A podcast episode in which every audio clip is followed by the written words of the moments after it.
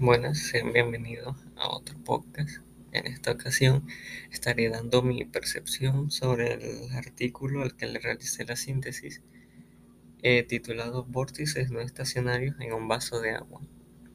En este artículo se trata un tema bastante interesante, el cual es los vórtices no estacionarios en un caso de vida cotidiana como lo es remover con una cuchara el líquido contenido en un vaso.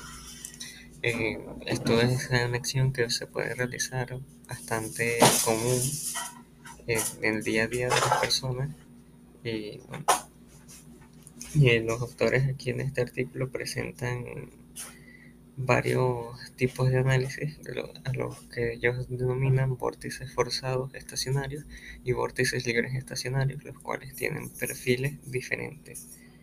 El vórtice estacionario forzado tiene un perfil en forma de parábola y los vórtices libres estacionarios tienen un perfil eh, de hiperóbolas.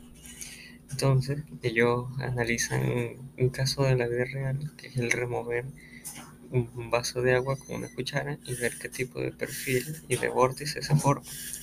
Eh, los autores llegan a la conclusión de que este tipo de movimiento sigue lo que es un vórtice no estacionario forzado pero eh, al realizar este experimento se ve que el perfil de este tipo de vórtice no es como el de la teoría, sino es más bien como un perfil intermedio entre lo que es un vórtice forzado y un vórtice libre. Eh, es un caso bastante curioso, pero también se puede ver por las imprecisiones que se tienen a la hora de formar un vórtice forzado totalmente parabólico con el simple movimiento de los líquidos a través de una cuchara.